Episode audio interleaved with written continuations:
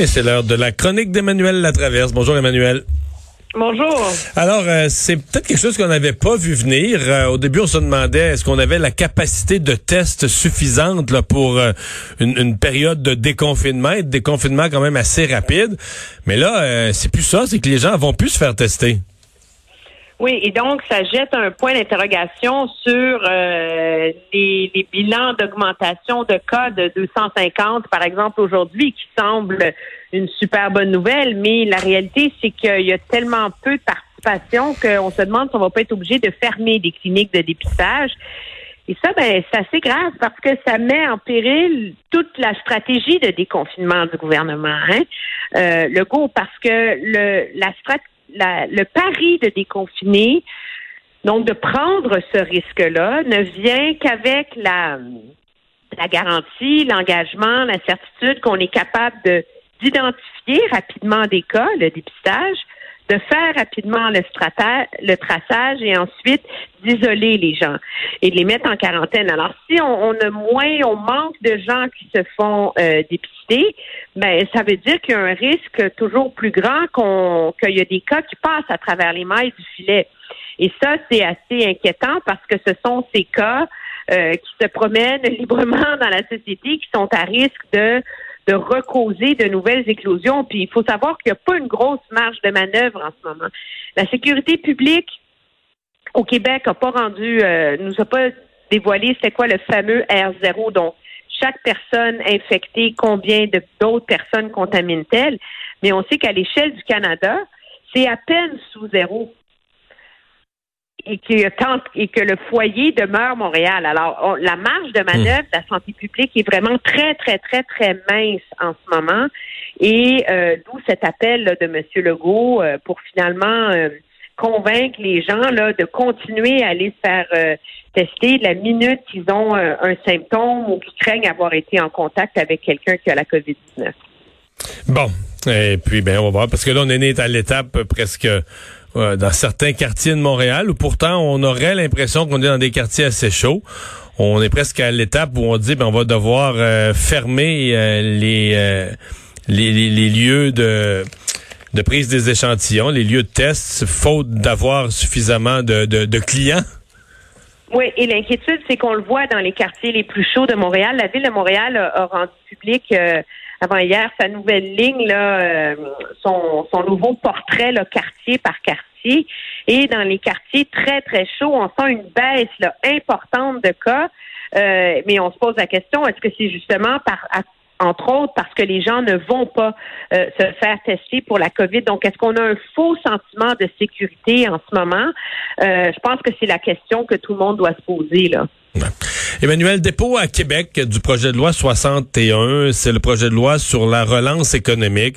Euh, Monsieur Legault a réexpliqué tout à l'heure dans son point de presse en disant on a besoin que les choses aillent plus vite. Sa ligne, c'est un peu, on veut pas réduire les exigences, autant sur le plan de l'environnement ou de la, de la rigueur face à la corruption. On veut pas réduire les exigences, mais on veut réduire les délais. Mais ça semble passer assez mal. Les partis d'opposition qui euh, euh, font euh, voir les risques de, de, de corruption. Dans le cas de Québec solidaire, on joue surtout la carte de l'environnement. Et M. Legault continue de dire, mais j'aurais besoin de leur appui. Je veux pas le passer avec le baillon. Je veux qu'on s'entende. Oui, et donc il y a une porte ouverte à la négociation. Je dirais que ce qui hérite beaucoup euh, l'opposition, c'est cette idée que je pense que le c'est pas facile de c'est pas difficile de convaincre les Québécois qu'on veut réduire les délais pour mettre plus de chantiers euh, en production pour créer plus d'emplois. Donc, pour vraiment exercer un gros, gros effet de levier sur le reste de l'économie. Je pense qu'en général, l'opposition, mis à part peut-être Québec solidaire sur l'enjeu de l'environnement, mais est capable d'accepter euh, ce pari-là. Le problème, c'est l'outil que se donne le gouvernement pour y arriver. C'est que pour, pour justifier de réduire les exigences, euh, non, de réduire les délais et non les exigences, le gouvernement propose de prolonger l'état d'urgence sanitaire essentiellement indéfiniment. Ouais. Alors que la loi indique qu'on est supposé la renouer de, euh, de 10 jours en 10 jours. Alors, moi, je comprends que le gouvernement veuille euh, se donner plus les coups des franges pour repartir l'économie, mais Euh, on va utiliser une loi sur la santé publique qui se donne des pouvoirs extraordinaires au gouvernement pour protéger la santé des gens, comme par exemple interdire les visites dans les CHSLD, comme mettre l'économie sur pause, comme tout ça, pour contourner les règles existantes en environnement, en mhm. attribution de contrat, etc. Là, on commence sérieusement à mélanger euh, des pommes et des oranges. Là. Et moi, la question à laquelle M. Legault n'a pas répondu, c'est il n'y a pas une autre façon d'atteindre ses fins que de donner à son gouvernement un chèque en blanc pour une période indéfinie. Hmm. Ceci dit, j'écoutais ce matin, on l'a présenté en direct, un extrait de la période de questions à LCN où Manon Massé questionnait M. Legault. C'était pas, euh, elle défendait l'environnement, mais c'est juste que euh, ce qu'elle disait, je me disais, faut elle s'adresse vraiment à une petite proportion de Québécois maniaques d'environnement parce que la moyenne des gens, là, quand tu leur dis que, parce que essentiellement son propos, c'est de dire vous allez trop vite, puis les projets au Québec vont aller trop vite. Mais tu sais, quand tu parles aux Québécois, par exemple, la ligne bleue du métro, là, moi je peux en parler. Moi, j'ai quitté la politique. J'avais dans les mois précédents donné comme chef d'un des partis d'opposition là mon accord pour dire on va on fera pas de trouble, on fera pas de délai, il faut que ça se fasse la ligne bleue. Il n'y a pas une, pas une pelletée de terre donnée. Mais moi, là, c'était pour que ça se fasse là. En 2007-2008, j'avais donné un accord pour dire, OK, go, là, on le fait là. Puis 13 ans après, il n'y a rien de fait. Puis là, Mme Massé se lève en chambre pour dire, là, faudrait pas que les choses se fassent trop vite. On a peur que ça se fasse trop vite. Puis François Legault se lève et dit, oui, mais moi, je me suis informé, là. Puis si on met pas un fast track, si on met pas une procédure accélérée, il n'y a aucun travaux qui va se faire au cours des deux prochaines années. Parce que les deux prochaines années serviraient à étudier des expropriations puis de l'environnement.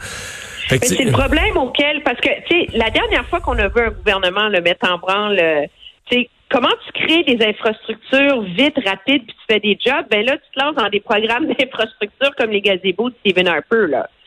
Tu sais, hmm. où tu fais plein, plein, plein de petites bébelles pour créer des jobs, mais t'es pas dans des vraiment dans des projets structurants. Moi, je pense que, en effet, euh, euh, politiquement, euh, Monsieur Legault a raison sur le fond. Moi, là où moi j'en ai contre le mécanisme utilisé, c'est sur le fait de dire on va on va utiliser la loi. L'urgence sanitaire, là, ouais. C'est ça. Et c'est là, je pense que euh, que moi je pense qu'elle est là la marge de négociation objectivement avec l'opposition. Mais c'est là aussi que M. Legault a pas fait la démonstration qu'il n'y avait aucun autre moyen, là, tu sais, hmm. de de se donner les coups des franges, en effet, pour qu'on arrête d'en parler de la ligne bleue puis qu'on finisse par la construire mais en même temps qu'on le fasse en utilisant un, mécanisme peut-être plus euh, plus raisonnable. Oui, ouais, ouais, mais il y aura des discussions avec les... Mais j'ai quand même été étonné de l'entendre exclure complètement le baillon là-dessus euh, en disant ben je suis convaincu qu'on peut s'entendre avec les partis d'opposition parce que il n'y a pas de comment dire c'est pas un sujet où il y a vraiment des tu peux faire des compromis de forme, là, mais sur le délai, tu peux pas vraiment faire de compromis. Là. On est dans un pays où il y a des saisons. Puis lui, il veut qu'on commence des travaux avant l'hiver. Fait que si tu te mets à faire des, compromis de quelques mois, je veux dire, tu vas arriver au mois de janvier avec tes travaux, tu comprends? Fait que c'est, on le fait ou on le fait pas, là. On met, on met un fast track pour essayer de réaliser des projets en accéléré pendant qu'il, pendant qu'on peut travailler, là, je sais pas, moi, de, de août à, à novembre on le fait ou on le fait pas là. Puis, on est rendu au mois de juin, fait que c'est ça un peu que je, je, vois. Puis pour l'année prochaine aussi, parce que dans certains cas, on parle de travaux qui auraient lieu, qui pourraient reprendre l'année prochaine. Mais bon, euh, je, je, moi, je vois une marge de négocier avec le Parti libéral puis le Parti québécois. Mais il faut pas se surprendre que Québec solidaire ait cette ligne-là. Québec solidaire défend son électorat.